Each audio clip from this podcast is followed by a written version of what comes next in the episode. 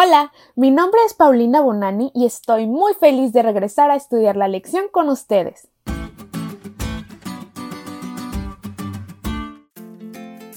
Así es, ya volví, después de tomar un break ultra necesario porque ya soy mamá.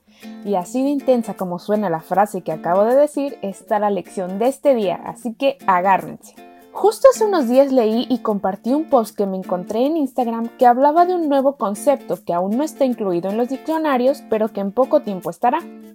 El término es sincericidio y se usa para referirse a cuando una persona es tan sincera que en realidad resulta desconsiderada con otros, sin discreción e incluso grosera. Ups, ¿cuántos de nosotros no hemos dicho alguna vez el en mi humilde opinión o un no es por ofender, pero justo antes de decir algo ofensivo.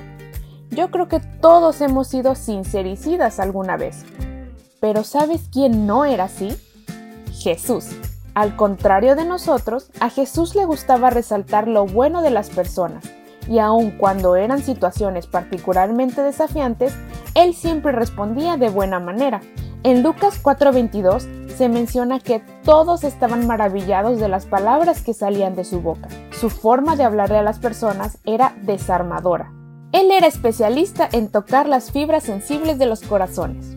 Podemos encontrar dos ejemplos de cómo Jesús resaltaba las cualidades de otros en las palabras que le dijo al centurión romano y al escriba judío de Mateo y Marcos. Al primero lo felicitó por su enorme fe e incluso le mencionó que no había visto tal fe ni siquiera en Israel, y al segundo, hallando en él sabiduría, le dijo que estaba cerca del reino de Dios. ¿Te puedes llegar a imaginar qué habrán sentido estos dos personajes al escucharlo? A Cristo le resultaba eficaz el hacer cumplidos a las personas para así abrir sus corazones al Evangelio. Deberíamos copiarle el método, ¿no? Es más, Jesús nos pide que lo hagamos así.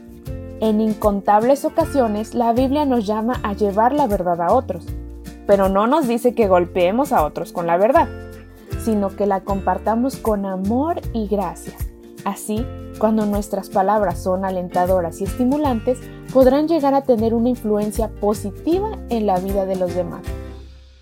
Nuestro Señor Jesús era compasivo y empático con la gente, y aunque tenía la autoridad divina para sancionar a otros por sus faltas, Él tenía especial cuidado de no herir innecesariamente a alguien que era nuevo en la fe ni de tampoco apagar el fuego que comenzaba a nacer en sus corazones. Nosotros tenemos la tarea especial de traer a otros al Evangelio. Sigamos el ejemplo de Jesús y tratemos a los demás como Él nos ha enseñado.